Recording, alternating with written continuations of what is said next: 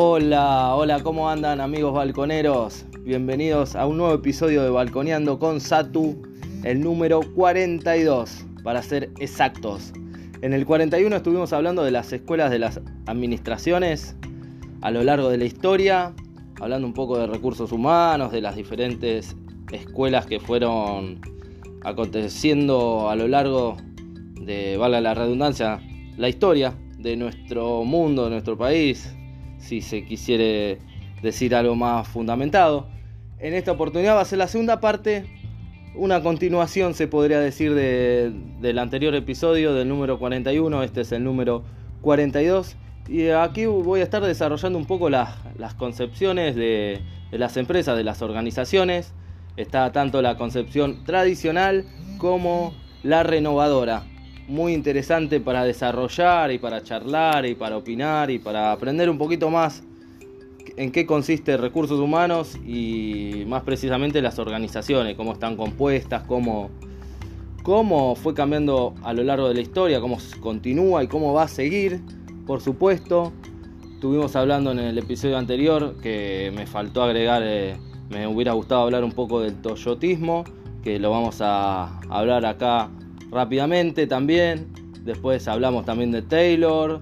Vamos a hacer una comparación entre Taylor y Ford también. Así que sin más preámbulos, esto es Balconeando con Satu, episodio número 42. Yo soy Satu Gentile y esto comienza así. Subimos la música, pero es la musiquita que pongo de fondo, así que no, no tengo a un productor que le diga, vale, subime la música. No, no. Empezamos nosotros nosotros sería yo. Así que espero que les guste, que sea de su agrado. Me pueden seguir en Instagram en Balconeando con Satu. Ahí pueden hacerme consultas si lo quisieran.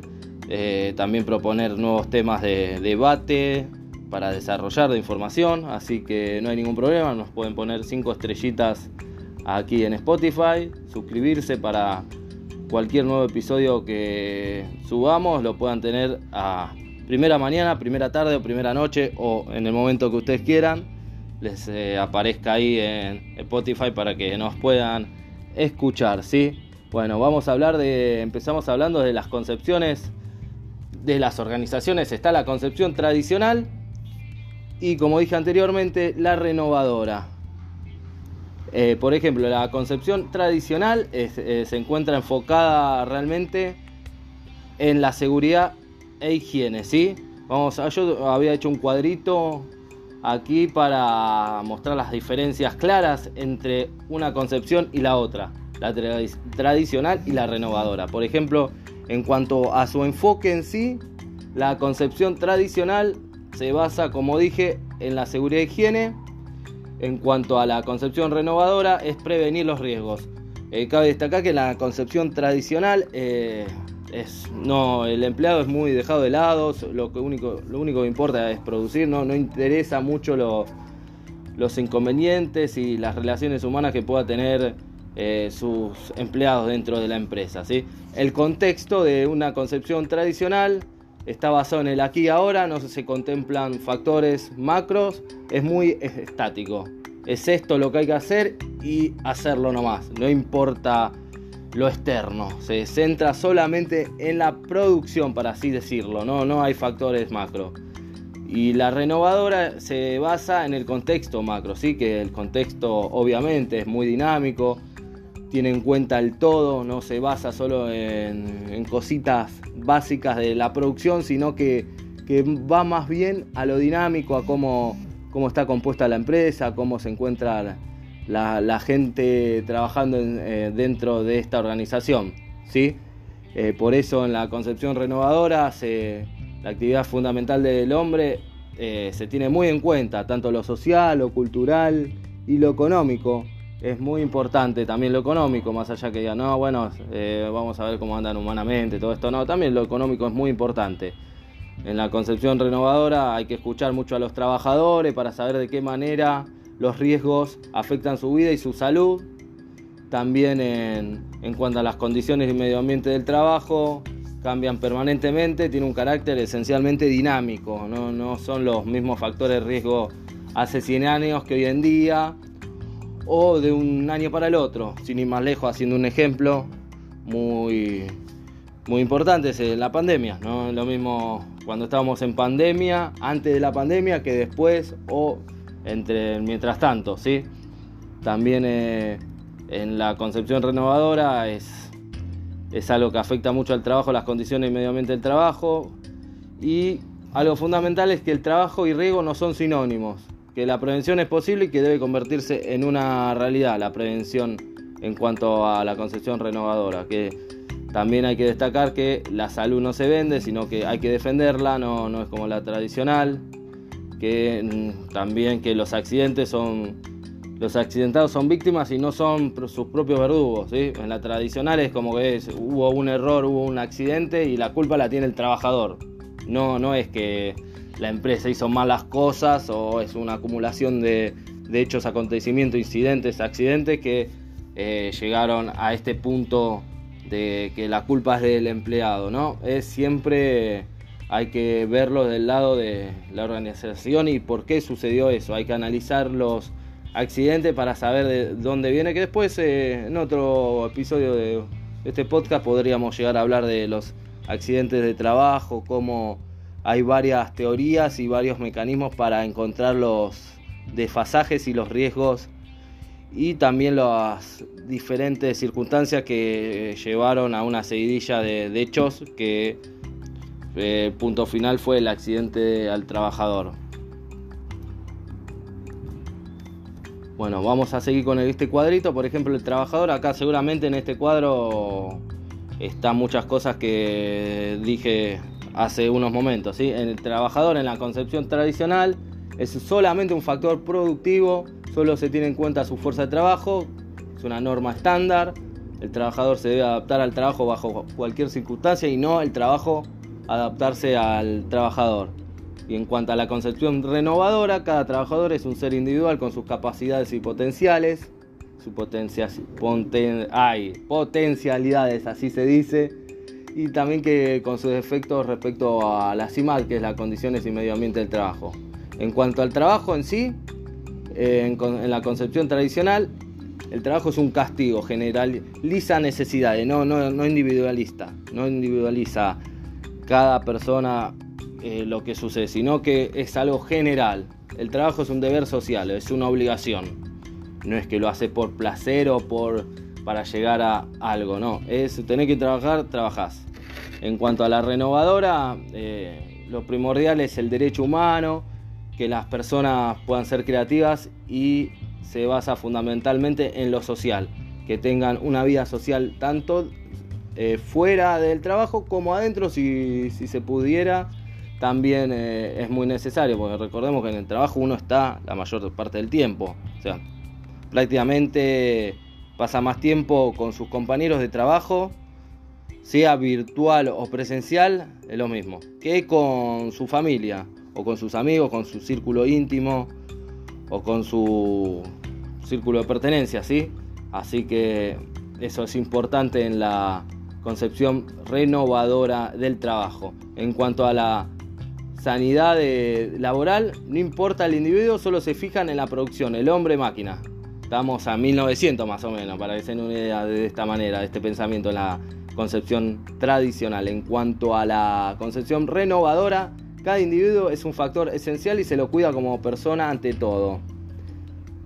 Luego, en, el riesgo, en la concepción tradicional no importan las condiciones y medio ambiente del trabajo para la reproducción del labor y las vivencias de trabajadores pasan a segundo plano. Por su parte, en la renovadora eh, se previenen problemas individualizando cada persona como tal.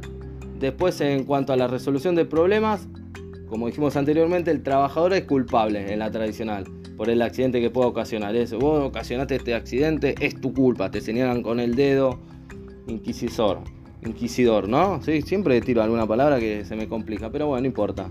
Igual esa no era muy complicada, pero bueno. Por su parte, en la renovadora los trabajadores son víctimas de los accidentes laborales y no son sus verdugos. Y luego la empresa en sí, si tiene una base de concepción tradicional, es muy estructural, muy vertical, paternalista y te limita en cuanto a la creatividad. Así que está muy, muy marcado la estructura en estas empresas tradicionalistas y es muy vertical ahí. un jefe y vos respondés a ese y no, no, no tenés ni voz ni voto, ni, ni podés decir nada, o sea, tenés que trabajar, listo. Eso se da más que nada en las empresas de producción, ¿sí? en las metalúrgicas, en, en diferentes, en la construcción, en diferentes empresas en donde lo único que importa es producir. En las de producción, por supuesto, en las textiles se suele pasar, no en todas, pero en su gran mayoría necesitan igualmente cierta en este tipo de, empresas donde hay muchos obreros que, de mano de obra se necesita un poco de concepción tradicional pero debería ser mixta yo diría pero bueno no sucede. Y en cuanto a la concepción renovadora, bueno, en las empresas son dinámicas y adaptables a la realidad del contexto, del contexto humano y social y son multidisciplinarias, ¿sí? Y muy creativas. Te da esa posibilidad de, la creatividad. Ahora sí, habiendo dicho esto, eh, seguimos con Balconeando con Satu, edición número 42, aquí en Spotify. Ahora hablaremos un poco en cuanto respecta a las características personales de los trabajadores y las diferencias individuales y las respectivas capacidades de resistencia y adaptación que suele suceder en una organización. Siempre las características de las personas son diferentes, la edad, el sexo, el estado de salud biológica, psíquica y mental, las capacidades psicomotrices, psíquicas y mentales la información, formación y calificación de cada profesional, esto es importante en una empresa, las influencias del medio ambiente ecológico, la historia personal y profesional de los trabajadores, fundamental, y las aspiraciones y expectativas personales. Esto es muy importante tenerlo en cuenta porque cada trabajador es su mundo y personal el celular también, pero bueno, eso es un pequeño chascarrillo y es importante saberlo, no el chacarrillo, sino lo que dije anteriormente. Ahora vamos a hablar de eh, dos escuelas, la escuela de Taylor y la escuela del Fordismo. ¿sí? Acá tengo un informe que vamos a estar leyendo un poquito que, para que se adentren un poco quién era Taylor y quién era Ford y sus, sus diferentes métodos de producción en cuanto a los trabajadores. ¿sí? Un poco de historia aquí en Balconeando con Satu, edición número 42. Eh, durante la revolución industrial se transformó la forma de trabajar que hasta entonces conocía el mundo. Por primera vez en la historia se agruparon trabajadores en torno a un proceso de fabricación y el trabajo humano se consideró casi una prolongación de la máquina, de tecnología instalada. Era mejor el trabajo en tanto se adaptaran ritmos y restricciones ergométricas, ergonómicas, perdón, ergonómicas de la planta industrial. En el siglo XIX se asumió el aporte humano como la aplicación subordinada de músculos y esfuerzos físicos rutinarios, sin más reparo. Durante la revolución industrial el concepto de productividad adquirió importancia y la influencia del trabajo en la productividad condujo a Taylor a diseñar su sistema de administración basado en sus principios científicos. Esto lo hablamos en el episodio anterior, en el 41 de Balconeando con Sato. El principal motivador para ello fue el incremento de la productividad. Todo lo que se producía, que era en grandes series, se vendía. No había nada, ningún desecho, nada. Era todo lo que producía, se vendía. Por eso ahí eh, lo de Taylor es muy importante. Ahora cuando hablemos de Fordismo vamos a ver cómo se produjo eh, la fabricación en cadena. Taylor, el Taylorismo corresponde a la visión de las distintas áreas del proceso de producción que trae consigo el aislamiento del trabajador y la imposición de un salario proporcional al valor que añaden al proceso productivo. Este nuevo método de organización industrial, cuyo fin era, que era añadir al proceso productivo, este nuevo método de organización era aumentar la productividad y evitar el control del obrero en los tiempos de producción. Lo, inició Frederick, Frederick Taylor con el deseo de aprovechar al máximo el potencial productivo de la industria. Taylor inició sus experimentos y estudios a partir del obrero y más tarde amplió sus conclusiones para la administración general.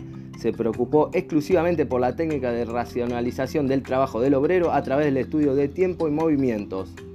Esto ya lo estuvimos hablando el episodio anterior, así que ya es suficiente. Ahora vamos a analizar eh, acá te habla un poco de los movimientos, cómo cómo utilizó este estudio para poder llevar a cabo su teoría y que se pueda aplicar eh, sus conocimientos en los diferentes tramos de la producción y del trabajo. Así que vamos a leer lo último de Taylor para pasar a, nuestro amigo Henry Ford con el Fordismo que cambió el método de, producción a cadena eh, de en serie, ¿sí? El contexto del taylorismo y su, y su contexto, por supuesto, este proceso se marcó en una época de fines del siglo XIX, o sea, 1890 y pico, que fue una expansión acelerada de los mercados, que llevó al proceso de colonialismo que terminó su cruzada frenética en tragedia a través de las guerras mundiales. Su obsesión por el tiempo productivo lo llevó a trabajar el concepto de cronómetro en el proceso productivo, idea que superaría a la de taller, propia de la primera fase de la, revolución industrial.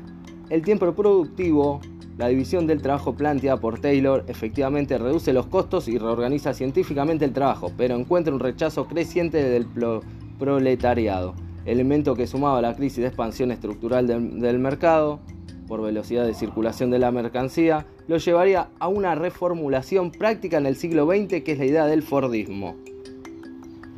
Y ahora sí, la crisis del Taylorismo y su configuración a través del Fordismo. El tiempo en que el obrero o artesano decidían cuánto tiempo dedicaban a la producción de cada pieza que fabricaba quedaba definitivamente en el olvido. Por eso la crisis de Taylor no devino en su destrucción teórica, sino que avanzó y se transformó a la realización de la producción en cadena a través de la mano de Henry Ford. Este modelo pretendía sumar al obrero especializado al mercado, o sea, que también él pueda tener la capacidad de compra aumentando el tamaño del mercado disponible y a través de un cambio de diseño en la planta industrial, proceso conocido como producción en cadena, que aceleraba el dinamismo, la velocidad de circulación de la mercancía en conjunto con el ahorro productivo derivado también del descenso del tiempo de elaboración de la mercancía. El Fordismo se refiere al modo de producción que llevó a la práctica Henry Ford, fabricante de coches de Estados Unidos. Este sistema que se desarrolló desarrolló entre fines de la década del 30 y principios de los 70 supone una combinación de cadenas de montaje, maquinaria especializada, alto salario y un número elevado de, elevados de trabajadores en planilla. Este modo de producción resulta rentable siempre que el producto pueda venderse a un precio bajo en una economía desarrollada. El origen y desarrollo del Fordismo eh, hay que decir que apareció en el siglo XX promoviendo la especialización, la transformación del esquema industrial y la reducción de costos. Esto último, a diferencia de Taylor, se logró no a costa del trabajador, sino a través de una estrategia de expansión del mercado. La razón es que comienzan a tener protagonismo las clases subordinadas por el ascenso de los socialismos y el miedo a su expansión por parte del liberalismo capitalista.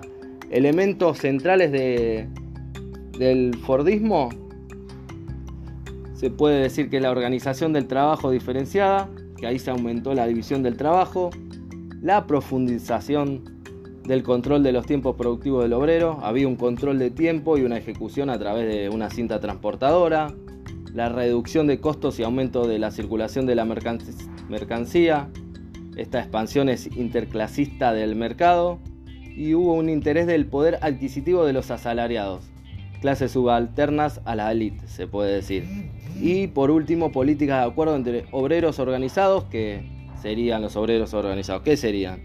Sería el sindicato y el capitalismo. Así que esto es un poco el Fordismo. Igualmente, los principales problemas que resuelve el Fordismo podemos eh, resaltar la falta de cualificación del personal, que para llegar a elaborar su sistema, Ford tuvo que resolver el problema práctico de trabajar con personas de mínima formación, analfabetos funcionales se podría decir.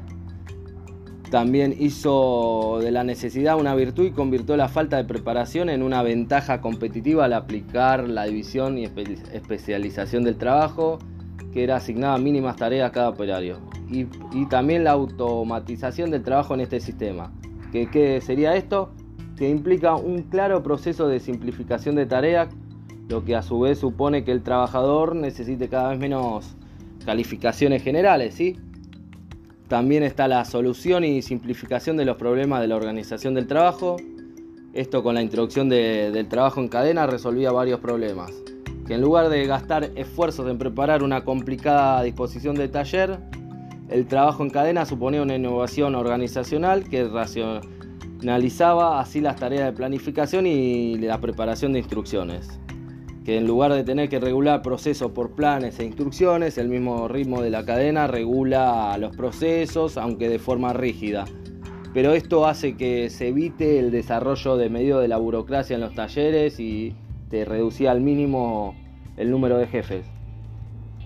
Y después está la simplificación de los problemas de remuneración. El trabajo en cadena hace que se simplifique la complicación de los sistemas remunerativos e incentivos que también había preocupado a Taylor.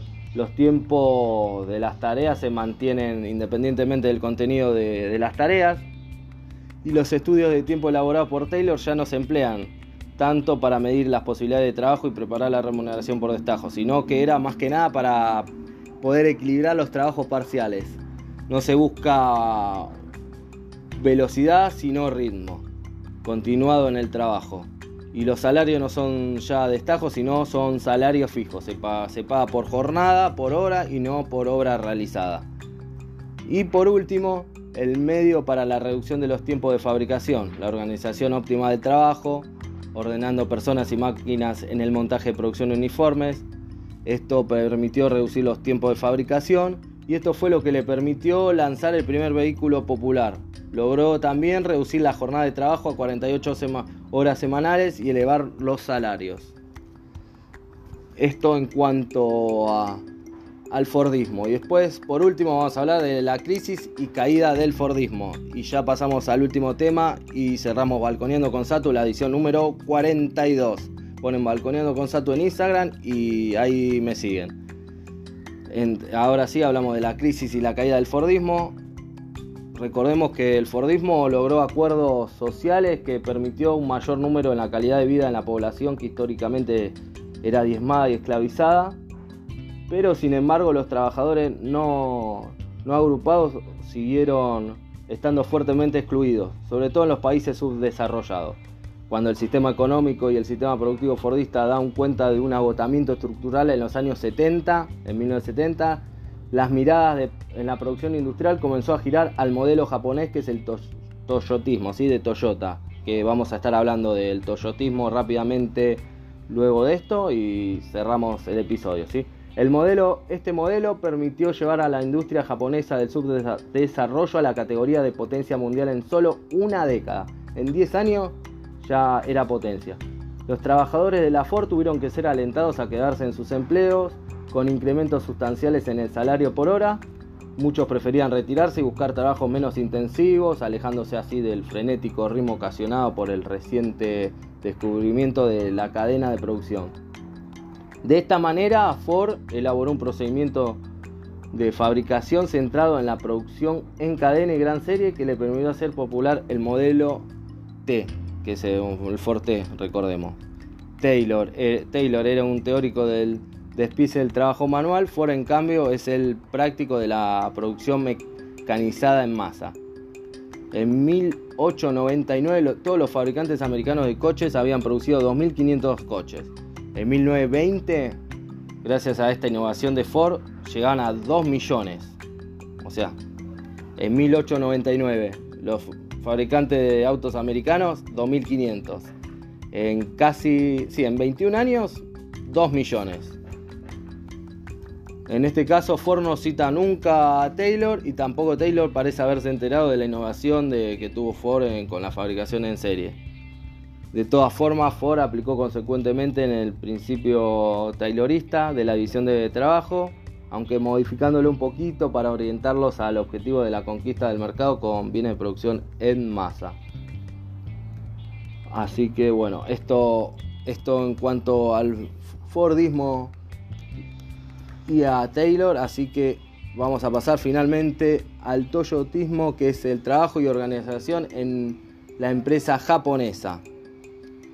El contexto en donde surgió el Toyotismo es muy complejo, ya que fue en Japón, cuando estaba atravesando un periodo de posguerra y para poder salir adelante, recordemos la Segunda Guerra Mundial, la bomba de Hiroshima y Nagasaki, que destruyeron gran parte de Japón y tuvieron que empezar de cero por parte de Estados Unidos que tiró la bomba, así que recordemos las bombas atómicas tan lamentables en los sucesos históricos del mundo antiguo.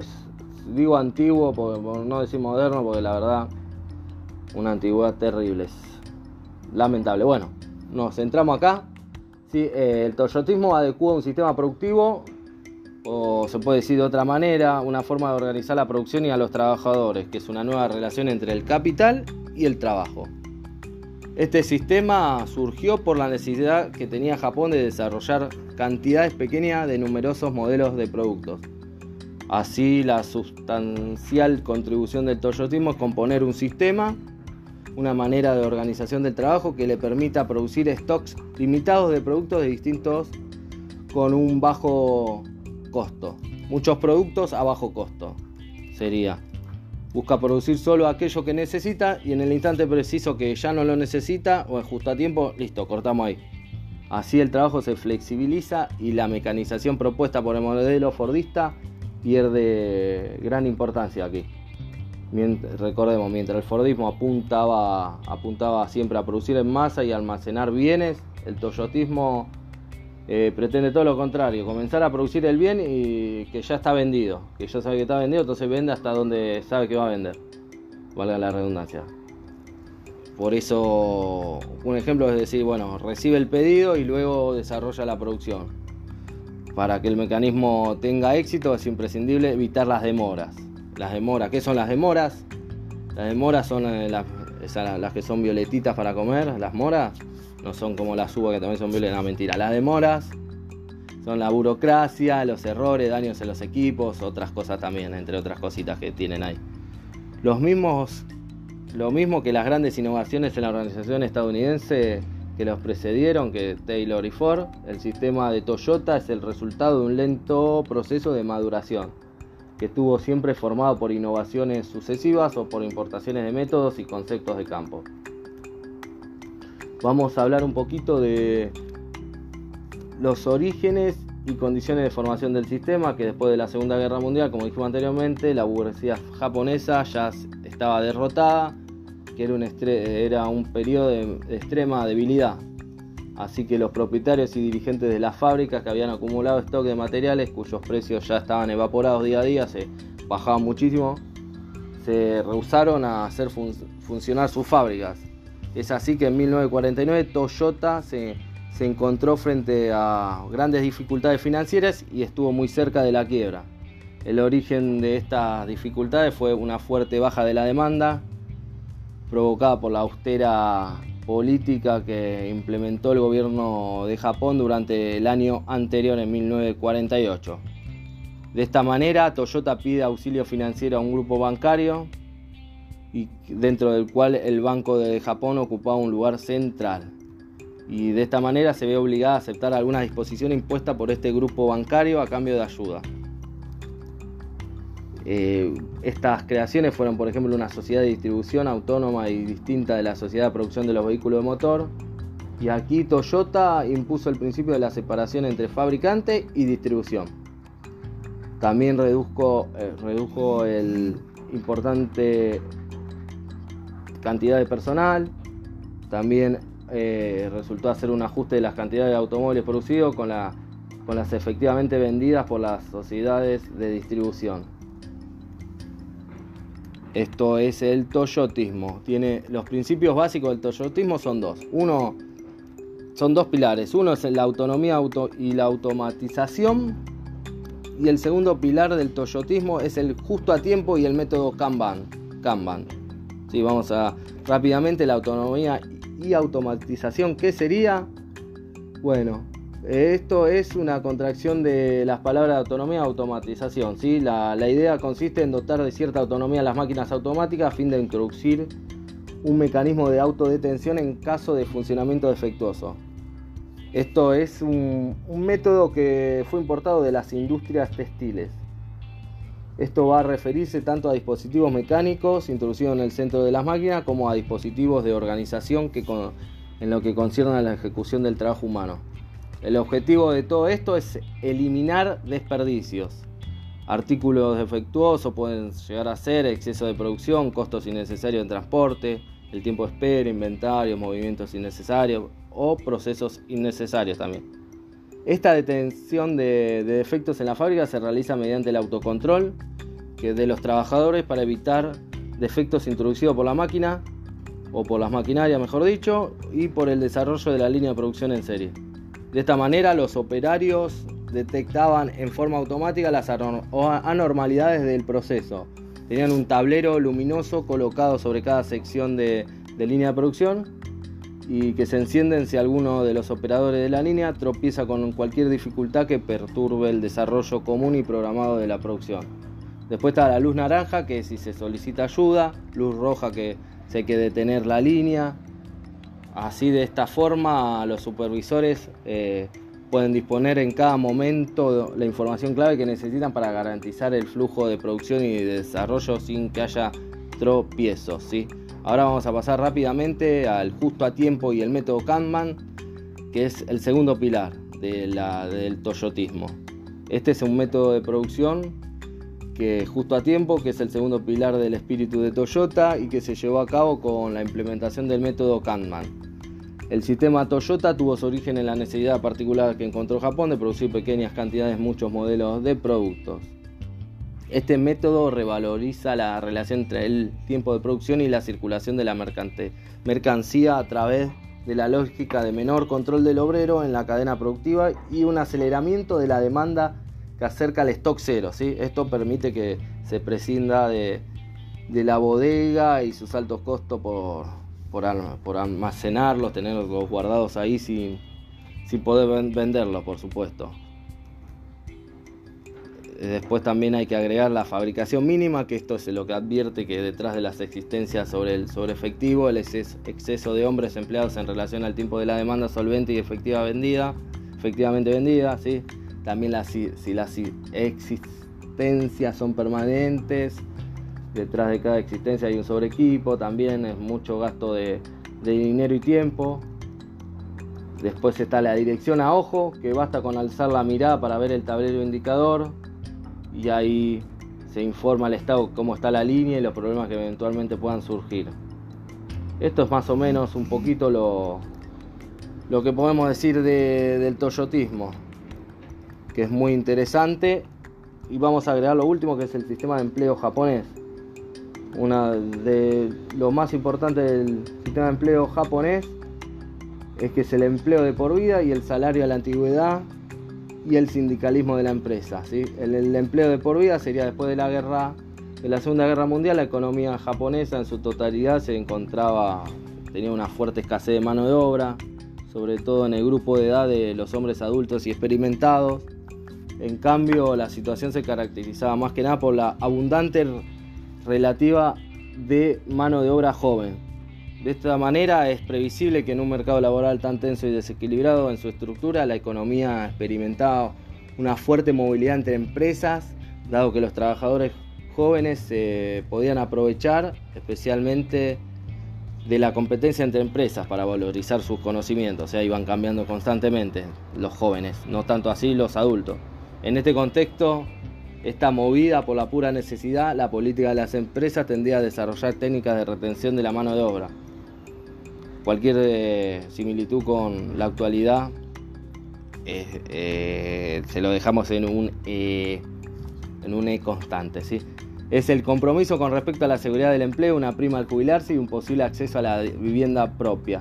Eran las políticas de las empresas que tenían para retener a sus potenciales empleados, o mejor dicho, a sus empleados más importantes que eran capacitados para que después se vayan a la competencia, sea por esa misma ocasión, oportunidad, hacían que los beneficios sean así de importantes en esa época. La jubilación, recordemos, era a los 55 años ya te podían jubilar. Muy interesante esto. Y después vamos a ir con el salario a la antigüedad que en Japón el salario está estructurado en componentes claramente diferentes. Uno es, eh, hay que distinguir entre la parte fija, que es la negociada y modulable, y una parte variable, que es el bono bianual correspondiente a un tercio del salario anual. y una parte se entrega a la actividad final de la actividad, equivalente a una prima de jubilación, que, se, que corresponde a 40 meses de salario mensual. Este sistema, o como se quiera llamar, un salario fijo, toma en cuenta varios elementos y particularmente, como todo el mundo, el puesto de trabajo y la calificación inicial del trabajador. A estos dos elementos hay que añadirles la consideración de la antigüedad. Con respecto al salario por antigüedad, podemos decir que en gran parte los incrementos se dan por la antigüedad activa. Por último, vamos a hablar del sindicalismo dentro de la empresa, que era muy importante porque funcionaban según sus reglas y procedimientos nuevos que eran decretados por la patronal. Este sindicalismo estaba integrado por la por el sentido que la burocracia sindical de la empresa está constituida según las líneas jerárquicas de la empresa. Así que podemos considerar que la actividad sindical se convirtió en uno de los pasos que aseguraba la promoción de dirigentes de, dentro de la casa Toyota. Así que bueno, esto es todo por el toyotismo, así que era una deuda que tenía pendiente con ustedes en, en la primera parte del episodio anterior de Balconeando con Satu, que hablamos de las diferentes administraciones, de las escuelas de las administraciones a lo largo de la historia, así que era importante nombrarlo. Ahora a ver si tenemos alguna cosita más o vamos cerrando este episodio porque ya vamos 36 minutos, bastante, ojo, ¿eh? Ah, bueno, pues podemos este cuadrito que, que realicé que habla del cuadro comparativo entre Taylor y Ford, pero más o menos ya lo ya estuvimos hablando. Así que que no, no, no, no hay mucho más para, para agregar. Gracias a Dios, sí, en Balconeando con Satu aquí hicimos la edición número 42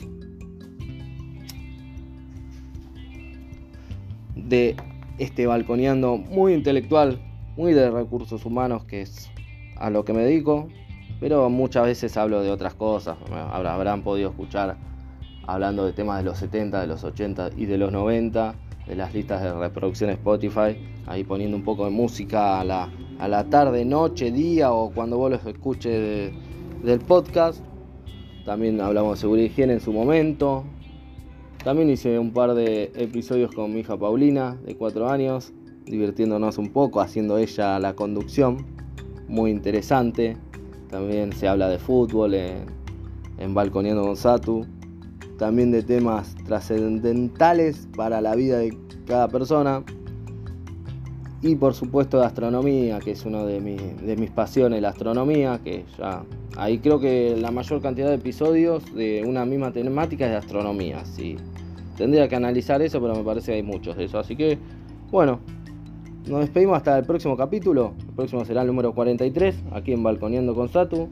Me siguen en Instagram, ponen Balconeando con Satu me agregan y yo los aceptaré, me consultan lo que quieran, se suscriben a Spotify, 5 estrellitas si quieren, ponen la campanita para, para el próximo episodio le aparezca en la lista de espera y decir, ah, voy a escuchar a Sato. O no, bueno, ustedes sabrán. Así que bueno, nos encontramos en la próxima, amigos balconeros. Espero que les haya gustado este episodio con un poco de cultura general, se podría decir, un poco de recursos humanos y un poco para intentar entender por qué las empresas son como son, los diferentes modelos de empresa, los diferentes conceptos entre tradicional y, y renovadora. Y así que bueno, hasta la próxima entonces. Adiós amigos balconeros, que tengan una excelentísima semana.